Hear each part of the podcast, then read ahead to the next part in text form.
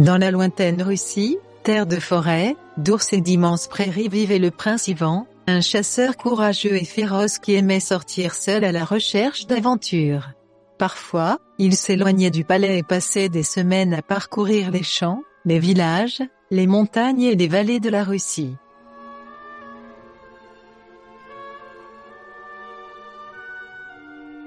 Dans l'une de ses aventures, il est entré sans le savoir dans le domaine d'un sorcier maléfique nommé Castchet.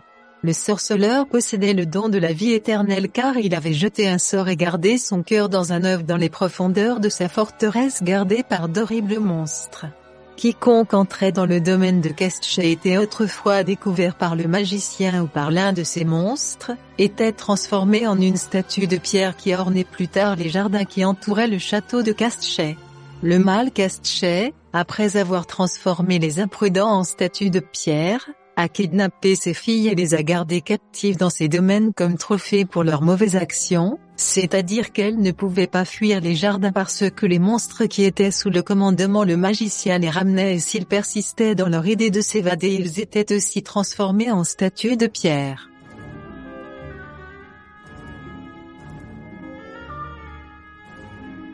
Ignorant tous ces événements, Yvan entra sans le savoir dans le domaine de Kestchet et découvrit bientôt un bel oiseau d'une couleur dorée intense perché sur un arbre. Dès qu'Yvan l'a vu, il s'est dépêché de chercher son arc et ses flèches pour traquer une telle merveille. Ce qu'Yvan ne savait pas, c'est qu'en réalité l'oiseau était une femme transformée en oiseau par le magicien. Lorsque le merveilleux oiseau a entendu un bruit derrière lui, il a rapidement pris son envol et Yvan s'est lancé à sa poursuite. Chaque fois, ils entraient de plus en plus dans les domaines de cachet. Finalement, l'oiseau fatigué atterrit sur le sol pensant que le chasseur avait été laissé loin derrière et pourrait reprendre des forces, mais il ne savait pas qu'Ivan était un chasseur expert et avait l'habitude de courir après sa proie. En un instant, Ivan se tint à côté de l'oiseau et pointa son arc vers le cœur. Non, dit l'oiseau, s'il vous plaît, ayez pitié, ne me tuez pas. Ivan recula bouche bée, tu peux parler, dit Ivan, de quelle magie s'agit-il? Vous devez savoir, commença l'oiseau, que vous êtes entré dans le domaine d'un terrible magicien et que quiconque ose entrer sur son territoire, le magicien se transforme en statue de pierre, s'enfuit avant que Kestchen découvre que vous êtes là.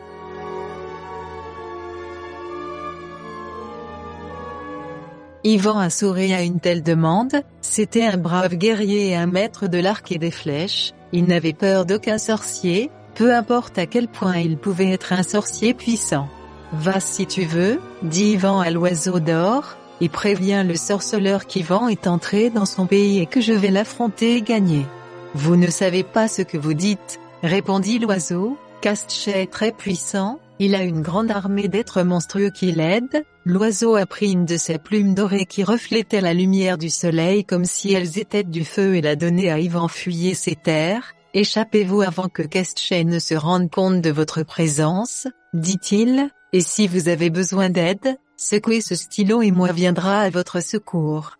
Yvan a vu comment l'oiseau a pris son envol et quand il l'a vu avec le soleil reflété dans son plumage, il a pensé que c'était vraiment un oiseau de feu. Tenant compte des sages conseils qu'il avait reçus, il décida de quitter ses terres, mais au loin il entendit des rires et des éclaboussures d'eau, il s'approcha doucement et vit un groupe de filles jouer dans la rivière, l'une d'elles attira son attention Ivan et tomba immédiatement amoureux de cette fille. Lorsque les jeunes femmes furent découvertes, elles s'enfuirent au château de Kestche car parmi les multiples conditions qu'elles avaient dans leur captivité l'une d'elles était de ne parler à aucun étranger.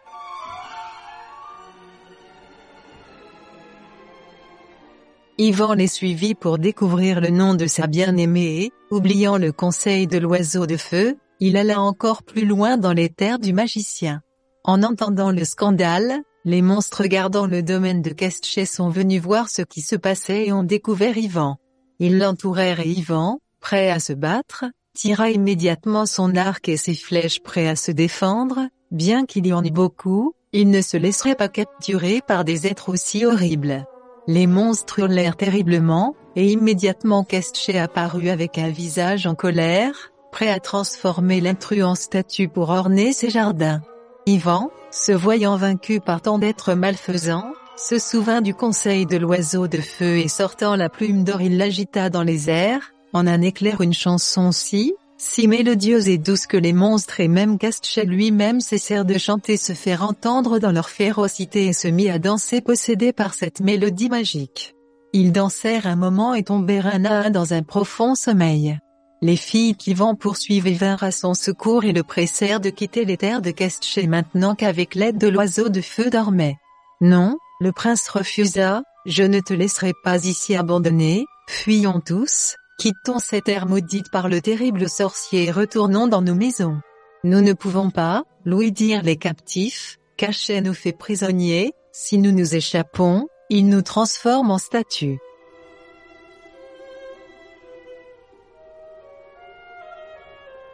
Eh bien, tuons le magicien et ses horribles monstres, proposa Ivan, profitant du fait qu'ils dorment.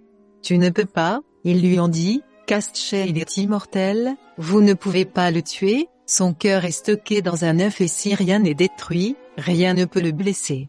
Je sais où il le cache, commenta l'oiseau de feu, il se trouve à l'intérieur d'un œuf de cristal au fond de sa forteresse. Emmenez-moi là-bas, dit Ivan, je vais détruire l'œuf et vous libérer tous de votre captivité. L'oiseau emmena le prince dans la forteresse du sorcier et le conduisit dans les caves les plus profondes, là au milieu d'un lac dégoûtant se trouvait l'œuf avec le cœur de Castchet. Pendant ce temps le sorcier et ses monstres se réveillèrent du rêve que l'oiseau de feu avait produit en eux, Castchet, craignant ce qui pourrait arriver, courut comme l'éclair vers les cachots du palais suivi de l'armée des monstres. Plein de colère et prêt à détruire le prince Ivan, il le trouva avec l'œuf dans les mains.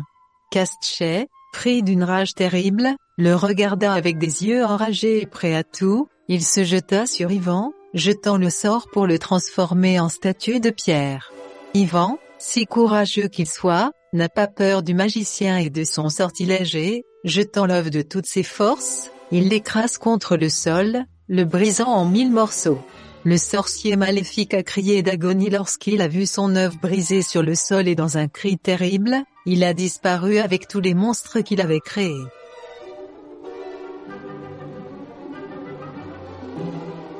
Le palais entier a commencé à craquer et ses murs ont commencé à se fissurer.